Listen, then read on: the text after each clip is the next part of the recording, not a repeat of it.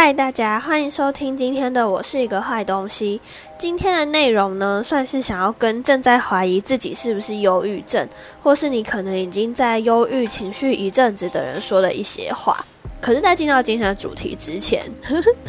对，就是我刚才这应该是我重录的第不知道三遍或四遍吧。然后我刚才在录音的过程当中，我居然就是把我就我就咬到我的嘴巴，然后它就破了一个洞，所以我我有点担心，我接下来讲话可能会有一点点口齿不清晰，所以如果就是有你有点听不清楚的地方，就麻烦大家多多包涵，因为我真的很不想要录到第五遍，对，就是这样。好，那今天想要讲的内容呢，大多数就是我作为一个从轻郁、重郁到躁郁症患者的主观感受，或者是有一些是我会去询问我的医生而获得的解答。只是我终究不是专业心理医生，所以大家可以把我今天讲的内容都当做参考，或是你单纯就当做有一个可以理解你情绪的人在陪你聊天。如果你真的还是有频繁想要自杀的念头，呃，真的建议大家还是找一个你信任的好朋友抒发你的情绪。对，那我今天想要讲的第一件事情呢，是我觉得自己有忧郁倾向，到底要不要看医生？其实关于自我诊断忧郁症的方法或参考，网络上有非常非常多资讯。可是人在情绪低落的时候，其实会很容易有代入情感。简单来说，就是对号入座。所以我个人给的建议是，如果你的情绪有实际影响到你的生活，例如你会常态性的失眠，呃，没有办法正常工作学习，或是你明显有自残的行为时，就一定要去寻求医生帮助。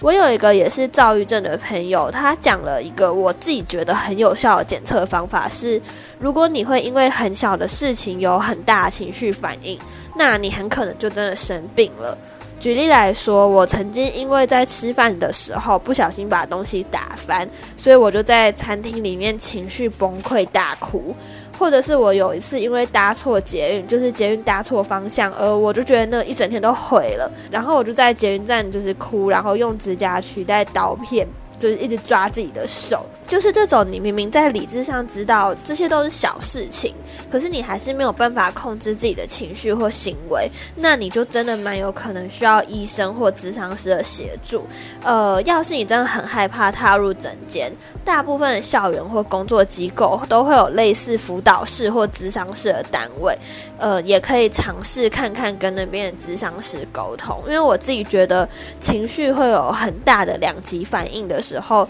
就是一个蛮明显的警讯，然后大家就真的需要去正视自己的心理状态。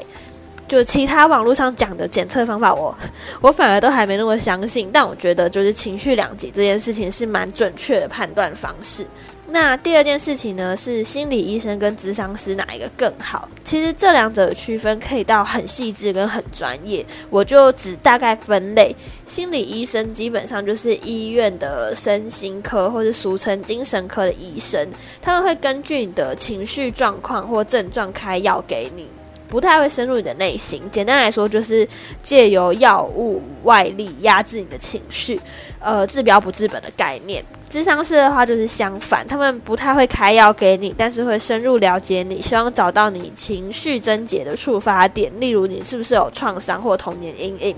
比较像是从根本解决你的问题。呃，作为一个患病很多年的人，其实我可以蛮负责任的说，我觉得没有哪个比较好，真的没有。理智上来看，智商师他是从根本解决你的情绪问题，他应该会是最有效的治疗方式。但是像我本人就是属于心理状态不健康，我没关系，不会影响到我的工作就好。所以相比于固定的智商，其实我个人是更频繁去医院拿药，然后非常的依赖药物稳定我的情绪。这样子听起来可能不太正确，可是关于哪一个更好的这件事情，我觉得还是看你追求的到底是从根本上好起来，或者你跟我一样觉得不影响工作就没关系。那接下来第三件事情是吃药安不安全跟会不会上瘾。药物的部分，我个人的经验是，医生从最开始其实会从轻剂量，然后戒断症状比较不严重的药物开始开。像我的医生，在我初期有失眠症状的时候，他并不是直接开安眠药给我服用，他而是开剂量比较小的抗焦虑的药物，一次药效大概就四到六个小时，但对那个时候只是轻郁状况的我来说，就是非常有效。一般抗郁的药物其实不太会上瘾，就我根据我的医生生所说的，比较需要注意的，反而是你刚开始吃药之后，就千万不要自己停药，免得乱停药，然后疾病复发后，你可能就会需要吃到越来越重的药物。像我自己就是自食恶果，我现在非常依赖药物，所以良心建议大家好好遵守医生的指示，要安全用药，因为。呃，依赖药物生活这件事情，其实会给身体、心理上面都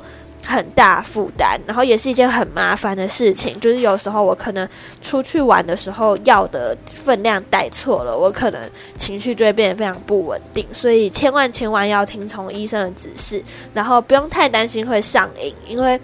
呃，在开药的医生那边，他们都是会根据你的状况给你最适合的剂量的。那最后的话是，如果我突然间很忧郁，要怎么办？这个问题，我觉得最好的方式一定还是找一个人抒发掉你的情绪。但是，像我本人就是在预期来的时候，会很不想要跟外界有接触。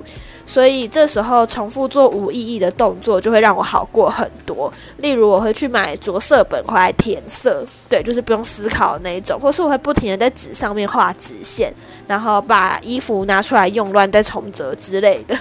听起来可能有点笨，但就是确实很有效舒缓我的焦虑，或是排解掉我的负面情绪。网络上有一个很经典的算晚安诗吗？我其实也不太确定，但他就是在写说。完美的自杀方法，第一个是洗一个热水澡，第二个是泡一杯牛奶加蜂蜜，第三个是把空调开到舒适的温度，不要把它好像写了七点还八点吧，就是那个文章。但我自己觉得这个文章其实就是 bullshit。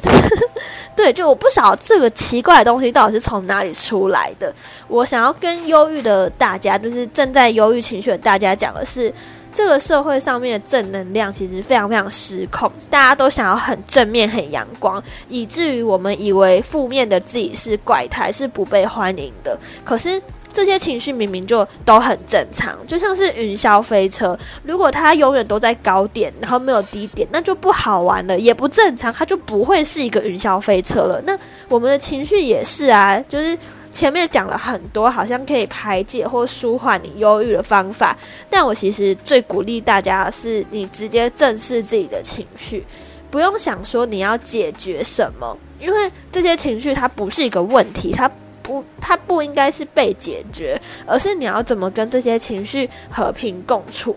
就我觉得这才是重要的。讲是这样讲啦，但我自己就是不管在躁症或郁症发作的时候，其实都还做不太到。我也觉得跟自己的情绪好好的相处是一个自己我自己可以努力的目标，所以就是希望最近也低潮的，然后听到这个节目的你，不会觉得自己太奇怪，因为人一生都是一直在学习要怎么跟自己的情绪相处，你不会是唯一一个被忧郁困扰的人，对。然后这集可能没什么主轴，但我就是想录，大家就是把它当做是一个睡前可以随便听一下的闲聊 podcast。